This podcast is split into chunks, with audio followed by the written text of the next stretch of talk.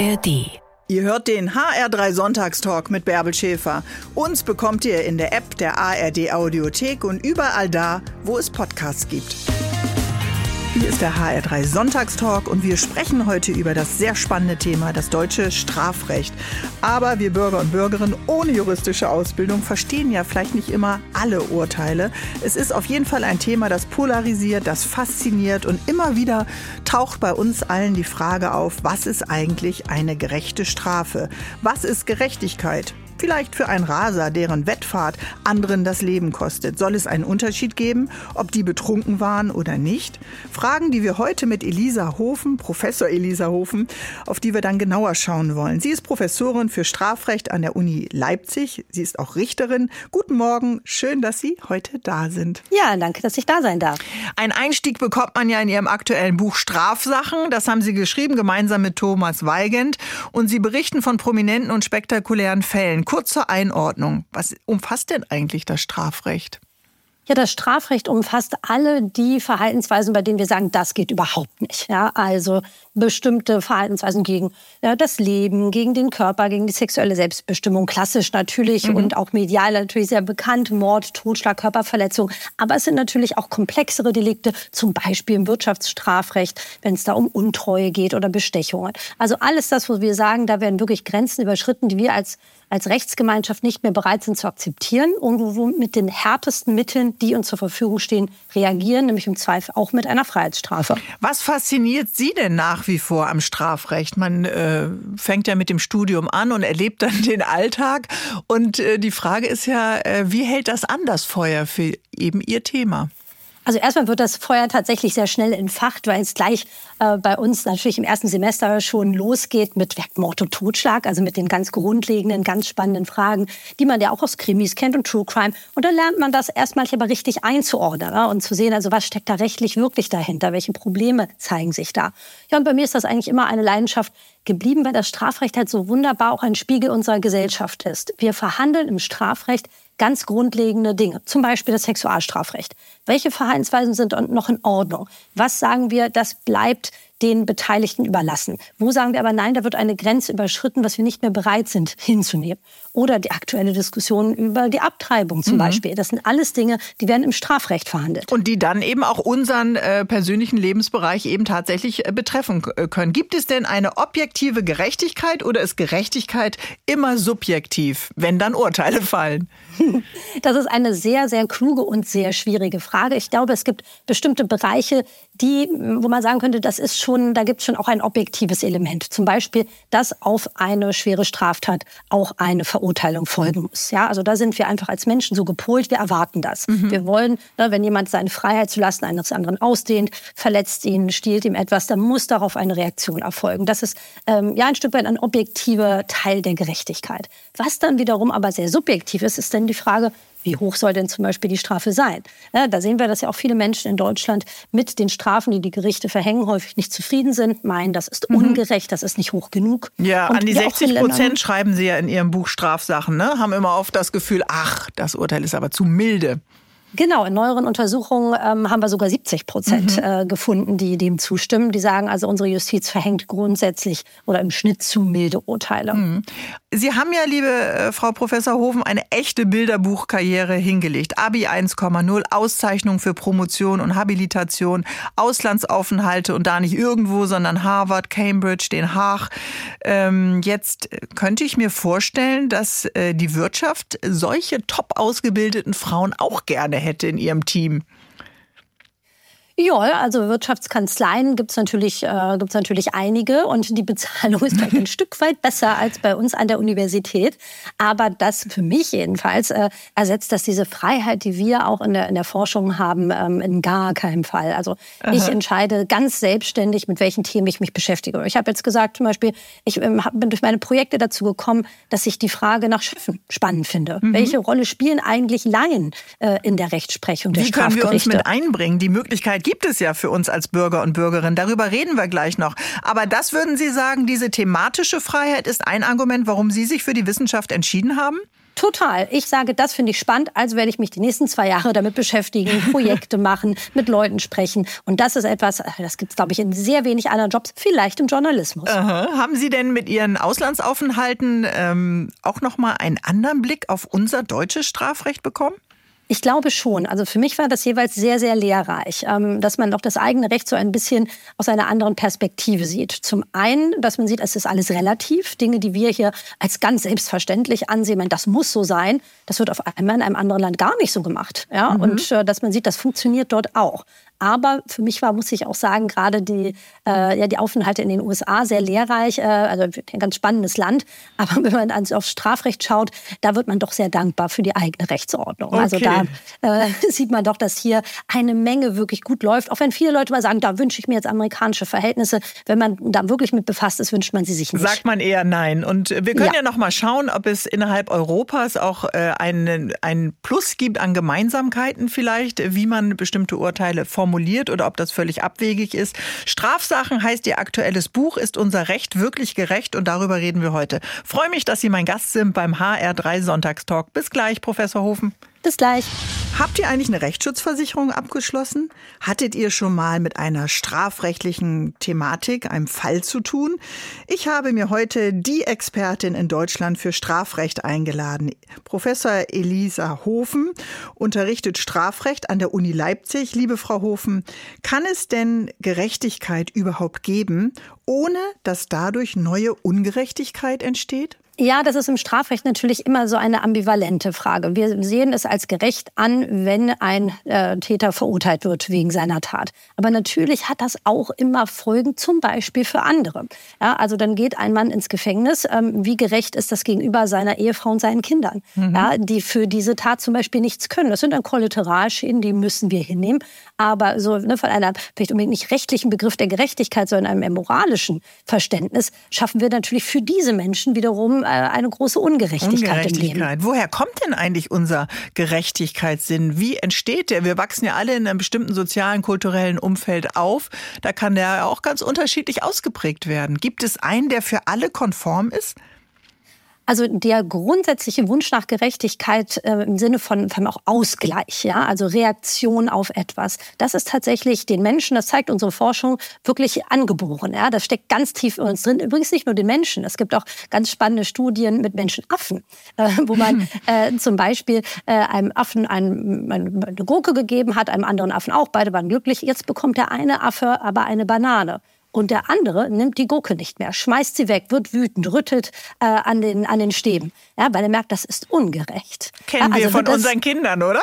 Ja, ja genau, versuchen, ich habe Zwillinge, ja, versuchen sie mal nur einem ein Geschenk zu geben, das vielleicht ein Tick Geht größer gar nicht. ist. Ja.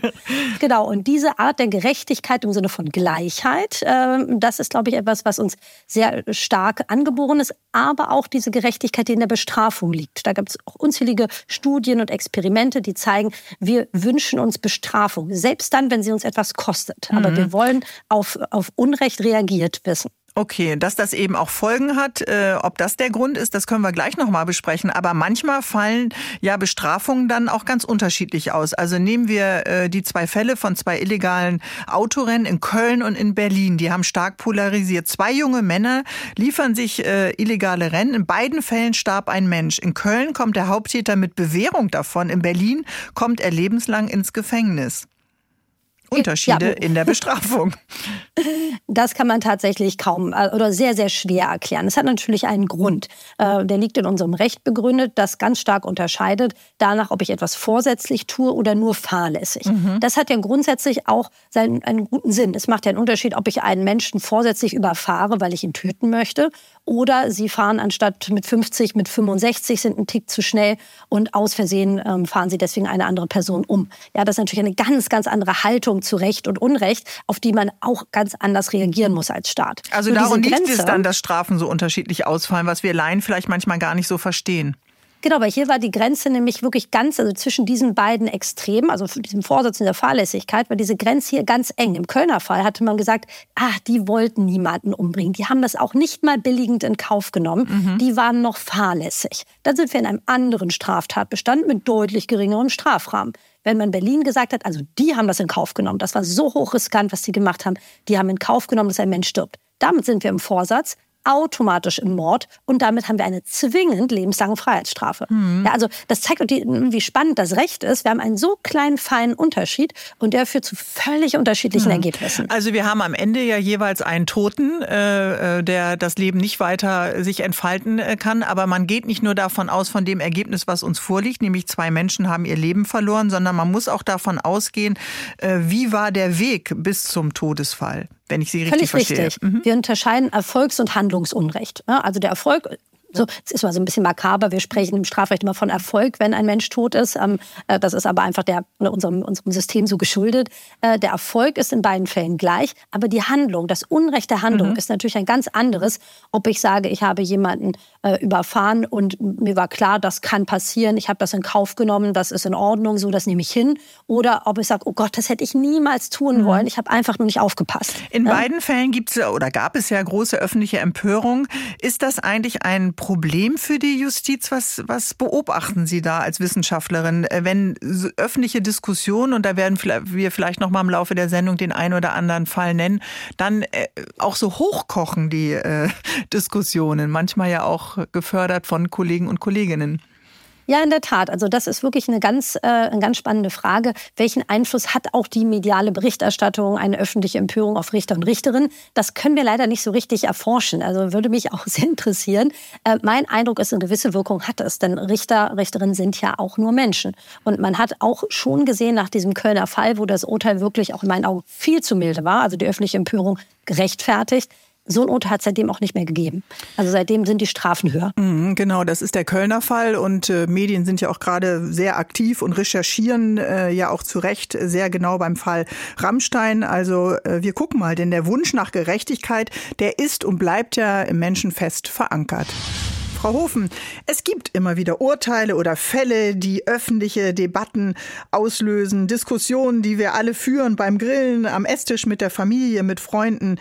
Wie sehr sind Richterinnen und Richter denn davon eigentlich beeinflusst? Ja, das ist natürlich etwas, was Richter und Richterinnen eigentlich sagen, ne, da dürfen sie nicht drauf schauen. Sie dürfen nicht schauen, welche, welche Folgen, welche Wirkung ihr Urteil in der Öffentlichkeit hat.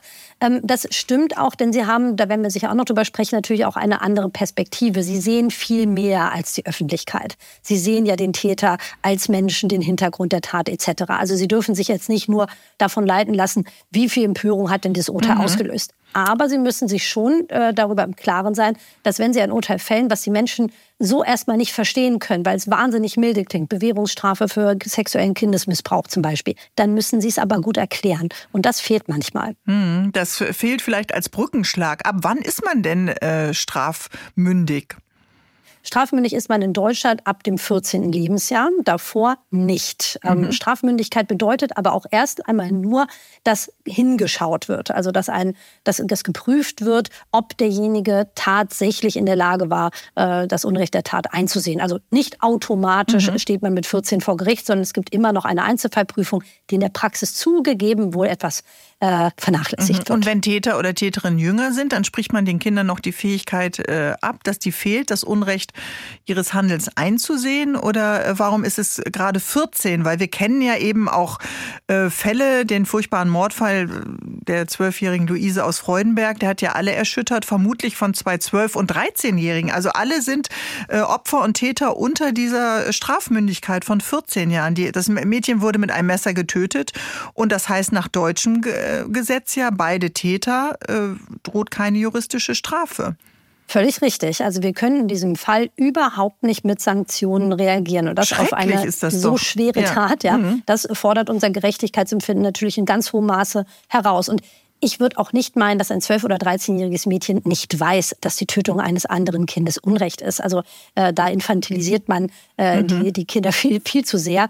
Ähm, es geht, würde ich sagen, auch um, um zweierlei. Einmal Recht und Unrecht zu unterscheiden, aber vor allem auch danach handeln zu können. Und da wird häufig argumentiert, dass einem jungen Menschen noch die Möglichkeit fehlt, wirklich seine Emotionen hinreichend zu kontrollieren, mhm. einen Konflikt auch ordentlich einordnen zu können. Da sind dann Streitigkeiten, für die auf einmal ganz elementar und lebenswichtig überlebenswichtig, über die wir als Erwachsene eher ein bisschen die Augen rollen würden. Ja. Und das ist es, was es grundsätzlich rechtfertigt zu sagen, ein bestimmtes Alter muss man schon mhm. erreicht haben, um mit dem Strafrecht belegt zu werden. Alle, Aber ob das 14 ist? Ja, das muss man eben noch mal sehen. Und alle Eltern von Teenagerkindern wissen natürlich, wie die Emotionen da äh, achterbahnmäßig rauf und runter schlagen können. Aber die neueste Kriminalstatistik der Polizei darin steht, es gibt immer mehr Kinder unter 14, die Straftaten begehen. Ist das Gesetz vielleicht schon veraltet? Vielleicht waren Kinder früher mit 14 anders drauf als heute. Ja, das ist natürlich eigentlich eine Frage für Entwicklungspsychologen. Mhm. Und ich mhm. meine, dass die auch mehr in der Diskussion gehört werden sollten. Also wir diskutieren häufig ohne deren Expertise.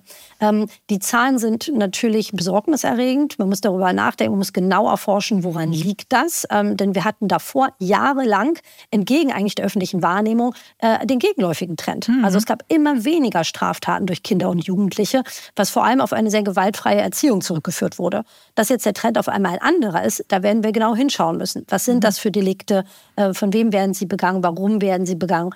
Ja, und die Absenkung der Strafmündigkeitsgrenze, das ist etwas, über das man offen diskutieren muss. Ja. Das ist ein sehr sensibles Thema, weil natürlich sofort da Positionen recht unvereinbar und sehr emotional aufeinandertreffen. Und ist das, das sowieso ein Problem für Sie, äh, dass die Emotionen immer so eine große Rolle spielen? Es sind ja emotionale Fälle, wenn ein zwölfjähriges äh, Mädchen äh, getötet wird in diesem furchtbaren Mordfall, den wir jetzt eben als Beispiel genannt haben. Aber für Sie als Juristen ähm, dürfen ja Emotionen eigentlich keine Rolle spielen. Mich mich lässt das völlig kalt. Ich denke nur an die strafrechtliche Normierung.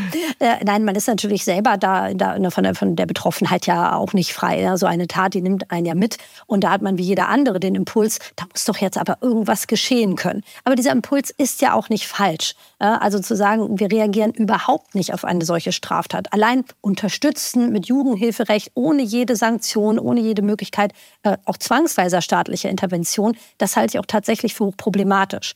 Schwierig ist, dass wir nicht sachlich und nüchtern darüber dann diskutieren. Denn die Debatte ist so aufgeheizt in der Öffentlichkeit, dass, ne, dass dort auch viele, also viele meiner Kollegen und Kolleginnen ähm, mit einer ja, gewissen Anti-Haltung reagieren. Sagen, wir wollen da lieber gar nicht überhaupt die Diskussion über mögliche Sanktionen führen, ähm, mhm. um uns ja nicht in diesen Populismus zu begeben.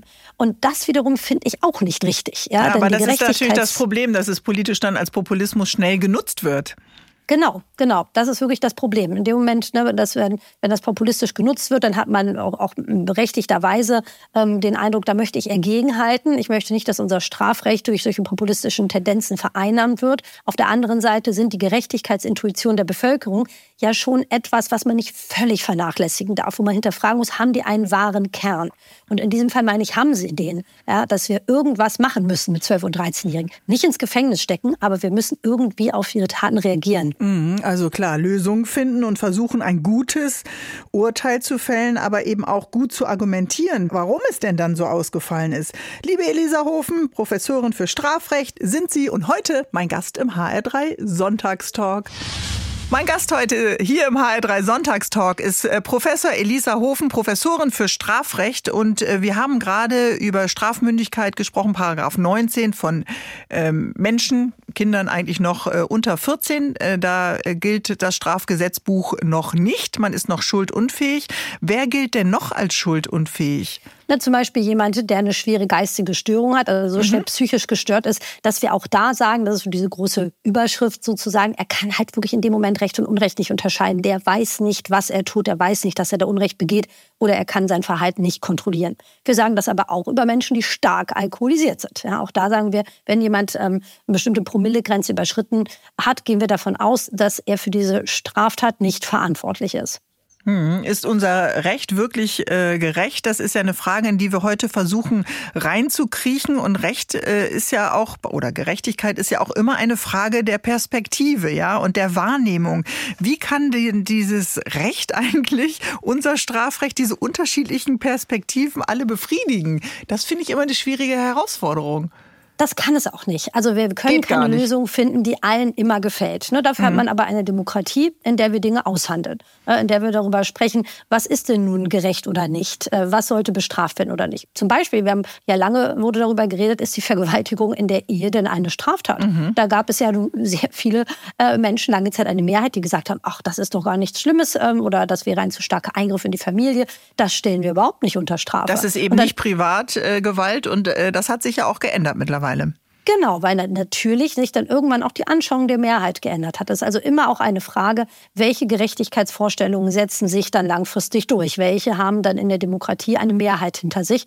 Und deswegen ändert sich unser Recht ja auch konstant. Das Recht ist ja ein Spiegel dessen, was wir in unserer Gesellschaft für richtig halten. Mhm. Dann schauen wir mal aufs Netz. Äh, da ist ja sehr viel Hass unterwegs. Es gab den äh öffentlich auch diskutierten und wahrgenommenen Fall der Grünpolitikerin Renate Kühnhast, die ja übelst beschimpft wurde und beleidigt wurde, Demütigungen, man muss das hier alles nicht äh, zitieren, äh, aber Meinungsfreiheit gehört ja für uns, für unser Rechtssystem äh, zu einem der größten Güter, aber sie gestattet es natürlich nicht, die Meinungsfreiheit, andere Menschen äh, zu beschimpfen und äh, zu beleidigen.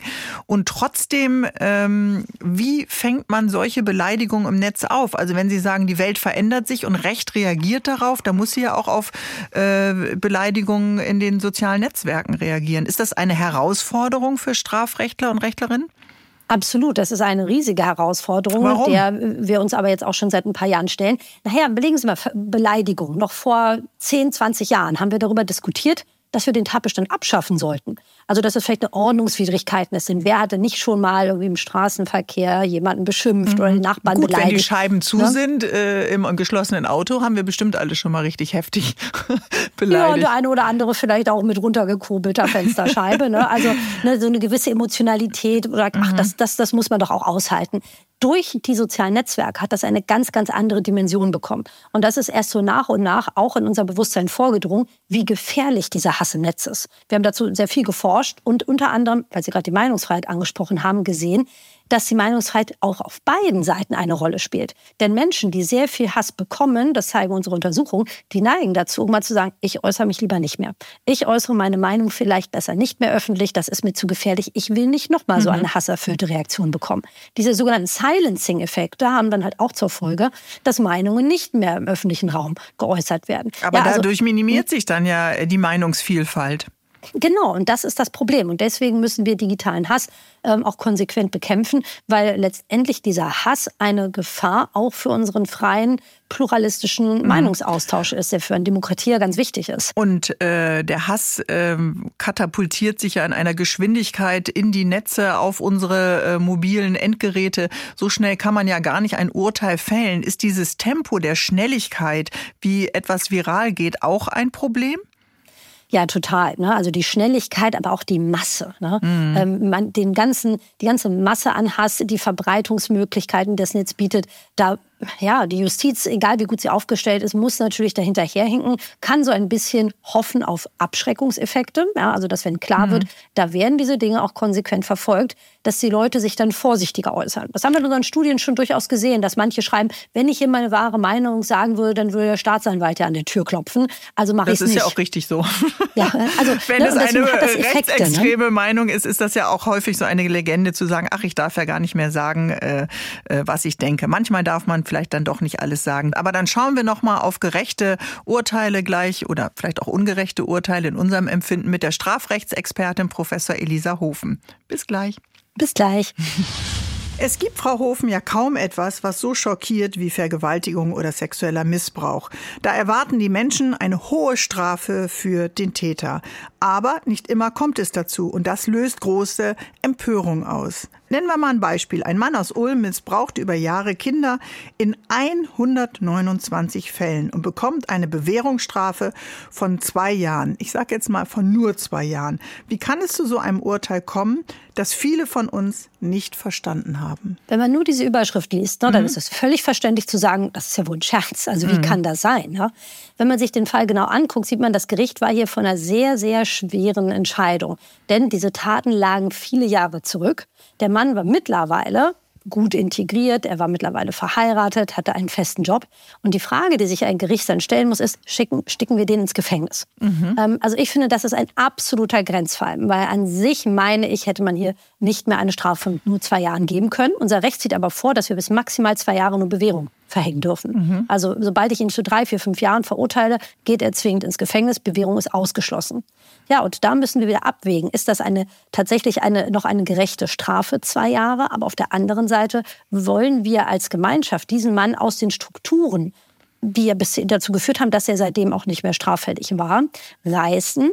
Ähm, der Arbeitsplatzverlust, der damit einhergeht, möglicherweise das Ende der Beziehung ähm, das ist ja auch riskant. Mhm. Ja, da, Emotional ja würde ich natürlich sagen, äh, wäre mir jetzt nicht so wichtig. Der muss eine gerechte Strafe bekommen, wenn ich an die 129 Fälle mhm. denke. Das ist ja wie bei Priestern, die dann immer schön weiterversetzt werden und die Stimmen der Opfer äh, werden nicht gehört, ja, ja oder der Kinderchor oder all die Fälle, die wir eben auch, auch kennen. Äh, die Reaktion, und das, das merkt man sofort, wenn Sie so einen Fall beschreiben oder wenn wir darüber sprechen, verändern sich bei den Menschen, auch ja bei mir.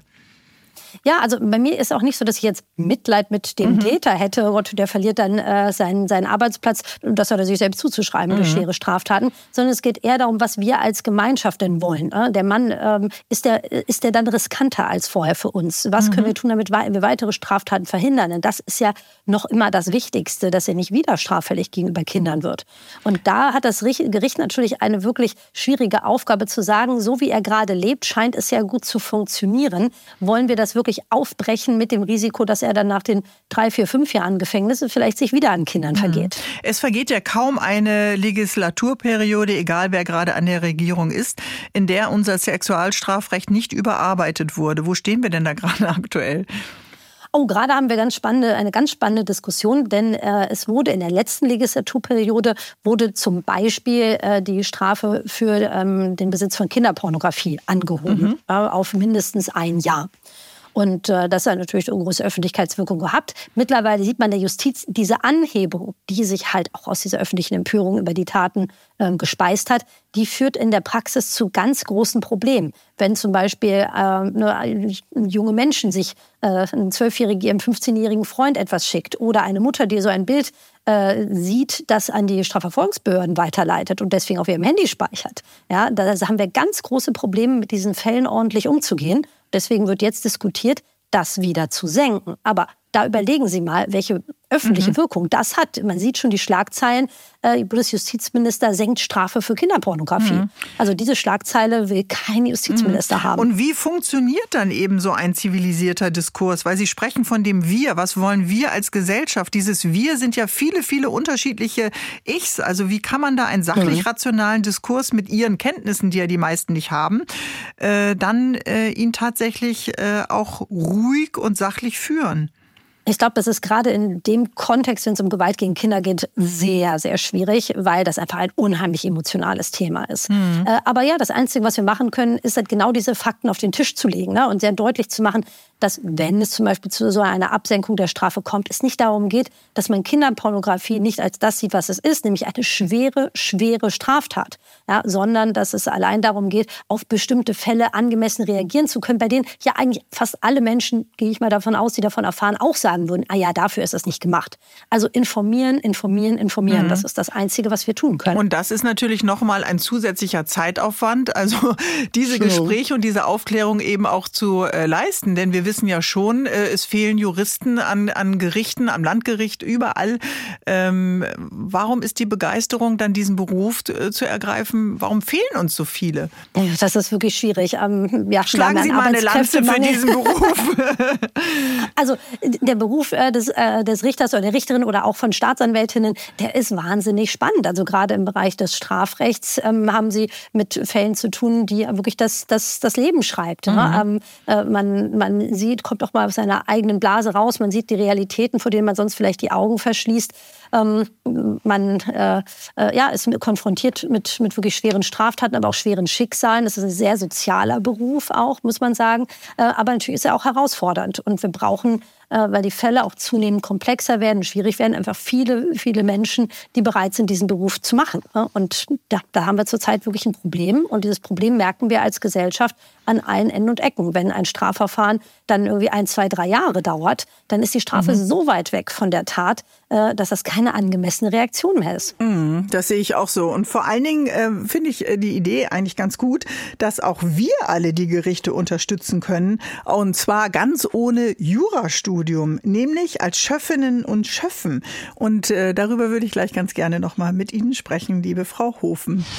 Mein Gast heute hier im Sonntagstalk ist die Richterin, die Professorin für Medienrecht an der Uni Leipzig, die Strafrechtsexpertin und Autorin Elisa Hofen.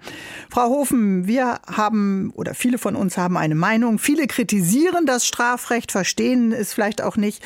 Und trotzdem gibt es eine Möglichkeit, dass wir Bürgerinnen und Bürger selbst Einfluss nehmen können auf Strafprozesse. Das finde ich klingt ziemlich spannend, denn wir können, jeder und jede von uns, als Schöffen im Strafgerichtssaal oder im Gerichtssaal eben mit sitzen. Und Schöffen werden eigentlich immer gesucht, überall in ganz Deutschland, auch bei uns hier in Hessen.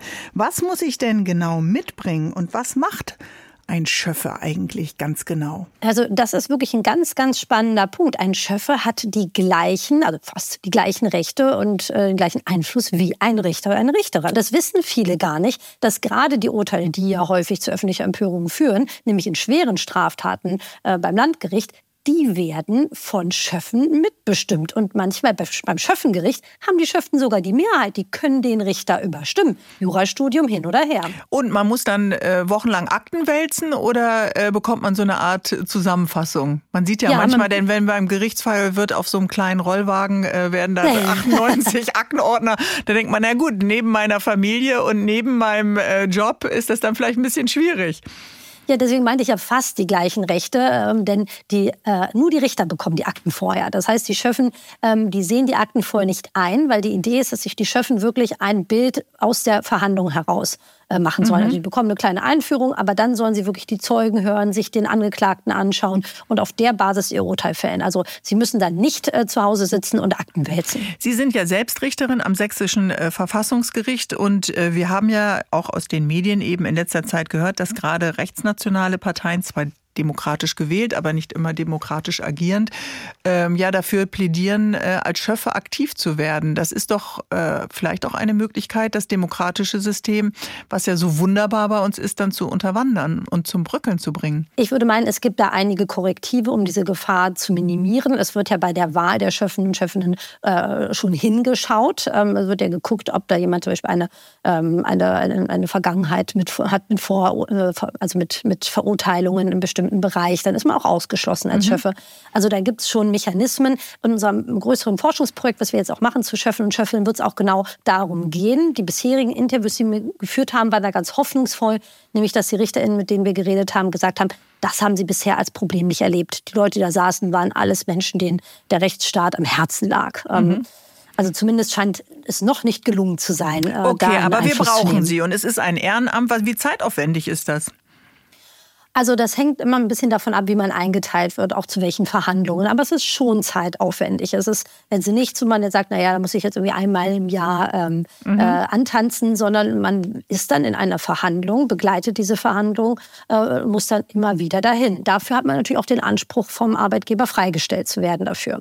Also soweit muss man das genau abwägen natürlich mit seinen beruflichen Verpflichtungen. Eine Frau, die in der Wirtschaft arbeitet und äh, drei kleine Kinder hat, die wird das nebenher nicht stemmen können. Übrigens auch ein Problem, dass sehr viele Schöffen und Schöffinnen äh, Rentner sind. Ne? Ähm, das also nicht, nichts gegen Rentner und Rentnerinnen, die brauchen wir natürlich Verstehe auch. Verstehe ich schon richtig, aber, aber um ein Gesamtbild der äh, ja, Gesellschaft abzubilden, müssten es natürlich auch noch andere Jahrgänge dann äh, tatsächlich Exakt. sein. Aber ich glaube, wir haben dafür ein bisschen geworben und das nochmal etwas transparenter gemacht. Und wer Lust hat, kann dann ja, weil es eben Ländersache ist, dann auch jeweils in seinem Bundesland nochmal entsprechend googeln. Mir geht die ganze Zeit durch den Kopf, äh, liebe Frau Hofen, gibt es eigentlich so einen Unterschied zwischen Fairness, weil wir immer sagen, das Urteil ist nicht fair, ja? Oder sind wir da wirklich äh, gerecht? Was ist der Unterschied zwischen Fairness und Gerechtigkeit? Also mit Blick auf, die, auf Strafurteile würde ich meinen, dass, wir, dass, dass da eigentlich kein großer Unterschied besteht. Ähm, spannende begriffliche Frage, äh, aber es wird, glaube ich, also wird, wird ja auch ähm, in der Diskussion recht synonym verwendet. Ne? Das ist doch nicht fair, das ist doch nicht gerecht, das ist doch mhm. nicht angemessen. Also ich glaube, da kommen alle diese, diese Gedanken, gehen in die exakt gleiche Richtung. Ist okay. das die gerechte oder ist das, ist das eine adäquate Antwort auf das verschuldete Unrecht des Täters? Und wenn man meint, das ist zu wenig, wie in unserem Fall eben, dann man das ist unfair, mhm. das ist ungerecht. Ne? Das hätte genau. so nicht getroffen werden dürfen. Und das äh, ist ja immer etwas, äh, was viele empfinden. Und dagegen äh, argumentieren wir heute noch mal in der Sendung auch ein bisschen an und sagen, manchmal äh, hat es einfach auch einen anderen, braucht es einen Perspektivwechsel, um ein Urteil zu verstehen. Und ähm, man kann viele Fälle noch mal nachlesen. Bei Strafsachen ist unser Recht wirklich gerecht. Das haben Sie geschrieben zusammen mit Thomas Weigand. Bis gleich. Bis gleich.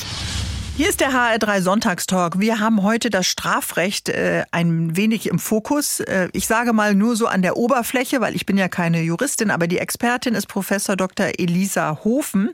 Und liebe Frau Hofen, äh, wir wollen noch mal vielleicht kurz andeuten den Fall einer Ärztin aus Gießen, der hat ja besonders hohe Wellen geschlagen. Sie hat auf ihrer Seite über Schwangerschaftsabbrüche informiert, wollte also helfen und wurde dafür zu einer Geldstrafe äh, verurteilt. Ist öffentlich auch stark diskutiert worden worden. Warum war das so? Ja, das ganze Recht des Schwangerschaftsabbruchs ist ein unheimlich sensibler Bereich, weil wir da eigentlich relativ unvereinbar zwei Positionen gegenüber haben. Also auf der einen Seite Menschen, die ganz klar den Fokus auf die Autonomie und die Selbstbestimmtheit der Frau legen, sagen, das ist die mhm. Entscheidung der Frau, abzutreiben oder nicht. Und auf der anderen Seite Menschen, die sagen, äh, das ist äh, Leben im Bauch der Mutter, das ist ein, äh, ein Mensch und diesen Menschen muss man schützen, im Zweifel auch vor der eigenen Mutter. Ja, und diese Positionen lassen sich ganz, ganz schlecht in einen Kompromiss, einen Ausgleich bringen, weil sie so unversöhnlich sind. Und trotzdem musste der Gesetzgeber das irgendwie versuchen, hat das dann gemacht durch diese Beratungslösung, die wir jetzt haben. Mhm. Und flankierend auch dieses Verbot, naja, es soll zumindest dann auch nicht irgendwie öffentlich geworben werden für Schwangerschaftsabbrüche. Jetzt schreiben Sie ja in Ihrem Buch Strafsachen, ungeborenes Leben wird im Strafgesetzbuch erstaunlich wenig geschützt. Äh, Gibt es denn da noch Lücken und werden die dann durch einen aktuellen Fall vielleicht auch geschlossen und nochmal neu diskutiert? Und wer entscheidet dann, was neues Strafrecht ist? Ja, das äh, gibt übrigens äh, wirklich ganz erstaunliche Lücken, die die man fast gar nicht glauben kann. Ja? Ähm, Sie erinnern sich vielleicht auch noch an diesen äh, Kontergan-Fall. Also mhm. wenn ich, ich, ich spinne den mal ein bisschen weiter, ne? wenn man sich vorstellt, äh, jemand bringt Tabletten auf den Markt und weiß irgendwann, die führen bei dem ähm, ungeborenen Kind zu schwersten Behinderungen. Und er tut nichts. Das ist nicht strafbar. Denn wir schützen das ungeborene Leben nur vor der Abtreibung, vor keinerlei Beeinträchtigungen mhm. seiner, seiner körperlichen Integrität. Und das kann ja nicht richtig sein. Ne? Das ist eine ganz massive Lücke in unserem Strafgesetzbuch die aber nicht angegangen wird, weil insgesamt dieser Komplex heikel ist, obwohl der ja nichts mit der Rolle der Mutter zu tun hat. Das sind ja Dinge, die die Mutter auch schwer treffen, die mhm. dann für dieses Kind verantwortlich ist. Aber bevor es dann nicht einen tragischen Einzelfall gibt, so funktioniert leider Strafrechtspolitik, werden wir das mhm. nicht ändern. Aber da würde man doch sagen, Gerechtigkeit ist ein moralisches Gebot, in diesem Fall für das Unternehmen, was diese äh, Tabletten herstellt.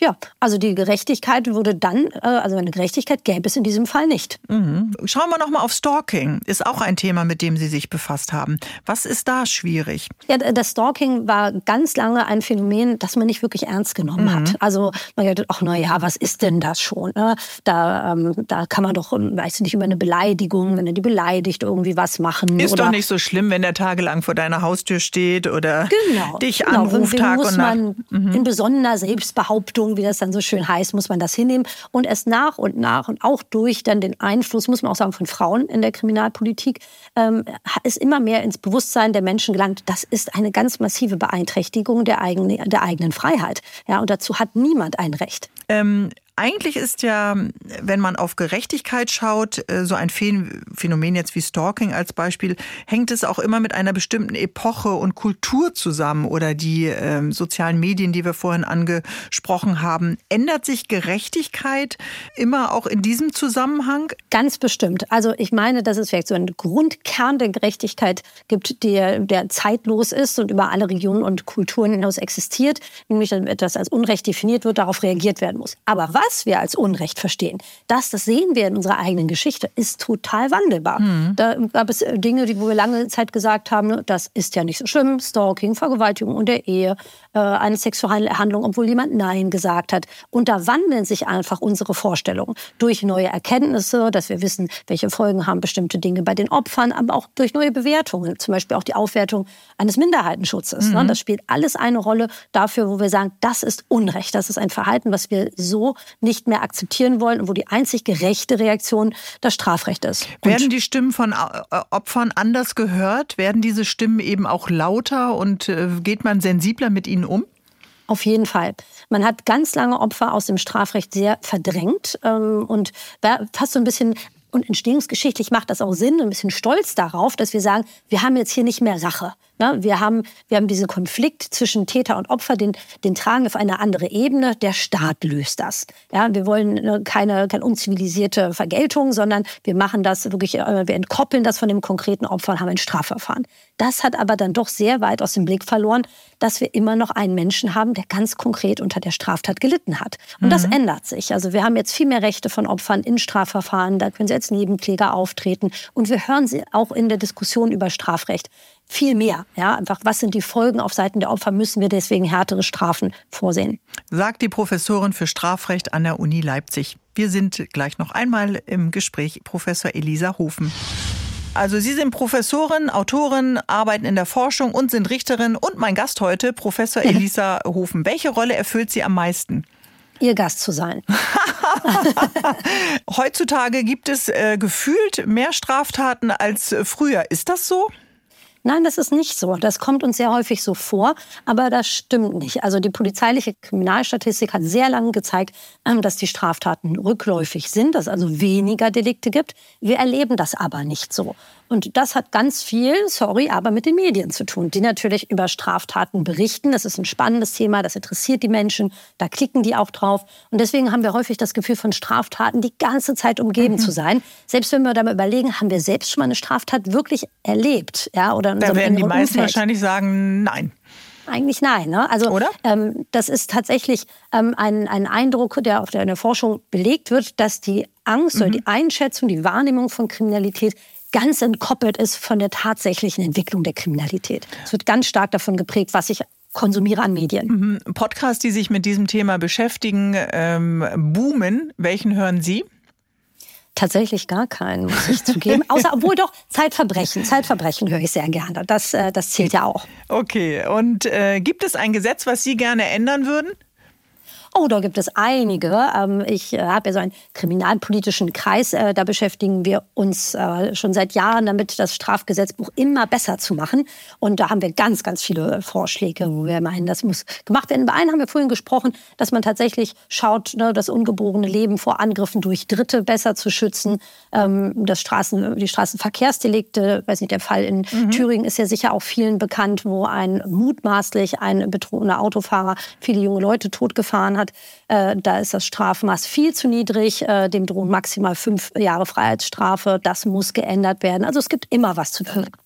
Wenn man so wach und schnell im Kopf ist wie Sie, dann äh, liebt man natürlich dieses Spiel mit Worten auch, die Diskussion und die Argumente, äh, das richtige Argument dann auch zu finden tatsächlich in dieser Arbeit äh, mit Jura und der Auseinandersetzung mit Recht.